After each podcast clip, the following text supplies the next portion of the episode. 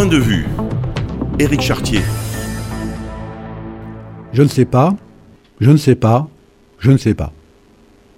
Bon, ok, je ne vais pas vous refaire le coup de la chanson de Jean Gabin des années 70, ou du fameux Je ne sais qu'une chose, c'est que je ne sais rien attribué à Socrate, mais franchement, c'est quand la dernière fois que vous avez entendu dans les médias, chez les politiques de tout poil, chez les grands spécialistes des punaises de lit ou de la situation géopolitique mondiale, c'est quand la dernière fois que vous avez entendu je ne sais pas Vous ne savez pas? Ben moi non plus, je ne sais pas. Pourtant vous, je ne sais pas, mais moi ça m'arrive de l'entendre dans mon entourage. Et ça m'arrive même de le dire. Mais dans les médias, sauf exception chez nos politiques, eux, ils ont fait les grandes écoles, ils savent forcément, alors ils nous disent qu'ils savent, qu'ils savent quoi faire, qu'ils savent comment faire. Alors on le rencontre aussi malheureusement parfois au niveau local, chez des élus qui pensent que l'élection vaut savoir et qui confondent autorité et pouvoir ou management et hiérarchie, mais a fortiori encore plus parfois, plus on monte dans la hiérarchie d'élus. Vous, moi, les gens dits normaux, on sait bien qu'on ne sait pas répondre à tout. C'est bien d'ailleurs, parce que quand on ne sait pas, ça donne l'occasion d'apprendre. Mais nos experts, nos politiques, eux, ils ont réponse à tout. Pourquoi? Je ne sais pas. Et je ne sais pas pourquoi on l'accepte, et pourtant parfois c'est très très gros. Si, si, quelques exemples, vous allez voir. Pourquoi on fait des politiques de rigueur qui affament des peuples sans jamais juguler les déficits? En fonction d'un fameux PIB qui est calculé avec les industries d'armement et polluantes, mais sans l'éducation, les loisirs et le bénévolat Je ne sais pas. Pourquoi il y avait encore 2400 lobbyistes pour les énergies fossiles dans la COP 28 et le président de Total dans la délégation française pour arriver à un objectif partiel d'une transition et pas un stop des énergies fossiles? Je ne sais pas.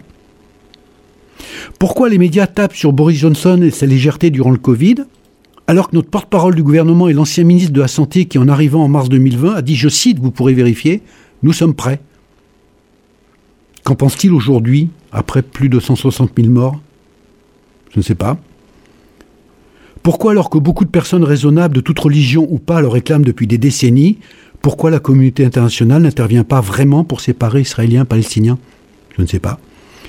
Pourquoi le jour de la mort d'un jeune par d'autres jeunes, le ministre de l'Intérieur arrive en courant à la télé, nous expliquant que ça y est, maintenant, il va éradiquer la délinquance, et qu'on l'écoute Je ne sais pas. Pourquoi le jour de l'annonce du classement PISA qui montre le bas niveau de nos scolaires, le jour même, le ministre de l'Éducation arrive aussi en courant à la télé avec un plan d'il y a 30 ans qui va tout résoudre et qu'on l'écoute? Pourquoi en 2017 Macron avait 400 propositions et Mélenchon près de 500 je ne sais pas. Et je pourrais multiplier les exemples encore et encore, euh, et aussi dans les partis d'opposition. Pourquoi ils font ça? Je ne sais pas. Parce qu'ils nous prennent pour des enfants incapables d'accepter la frustration d'une solution à construire collectivement, sans l'attente d'un élu providentiel même si on l'a choisi? Je ne sais pas. Mais il y a une chose que je sais, enfin que je sais, que je crois. A priori, vous voyez, je reste prudent, a priori, supprimer l'extrême pauvreté dans le monde coûterait aux alentours de 300 milliards. Alors oui, je sais, 300 milliards, c'est énorme. Ça représente, rendez-vous compte, presque 2% de la fortune d'environ 17 000 milliards des ultra-riches dans ce monde. Vous savez, les ultra-riches, ceux que Bruno Le Maire dit ne pas connaître.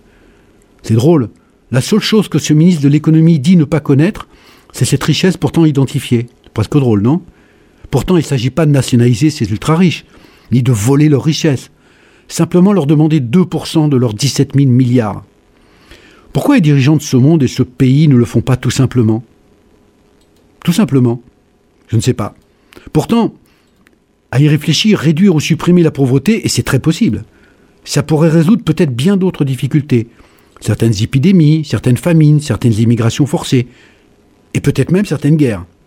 Bah oui, plus on a les moyens de bien se nourrir, se loger, s'éduquer, bien vivre, pourquoi les citoyens moyens que nous sommes, en montant dans la pyramide de Maslow, éprouveraient le besoin d'aller affamer ou tuer des gens qu'on ne connaît pas Et toujours cette fameuse petite phrase de Paul Valéry qui me remonte La guerre est le massacre de gens qui ne se connaissent pas au profit de gens qui se connaissent mais qui ne se massacrent pas.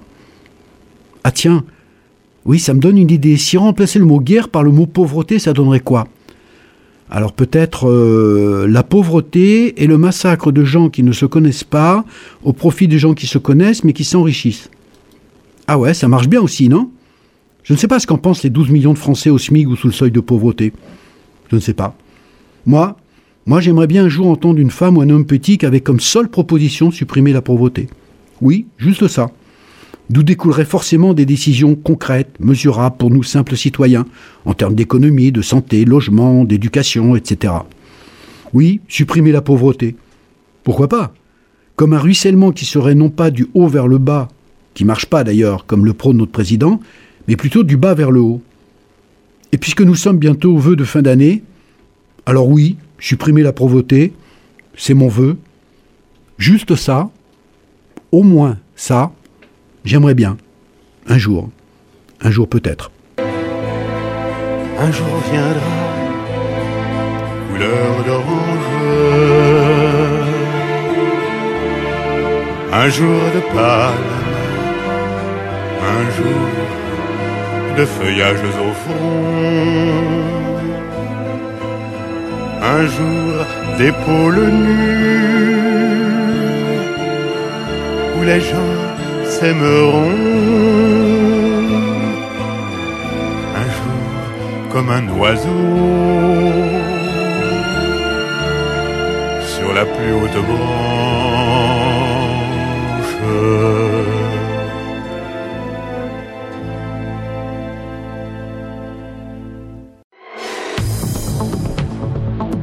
Vous pouvez retrouver cette chronique et toutes les autres sur le site internet ou sur le SoundCloud de Radiosystème.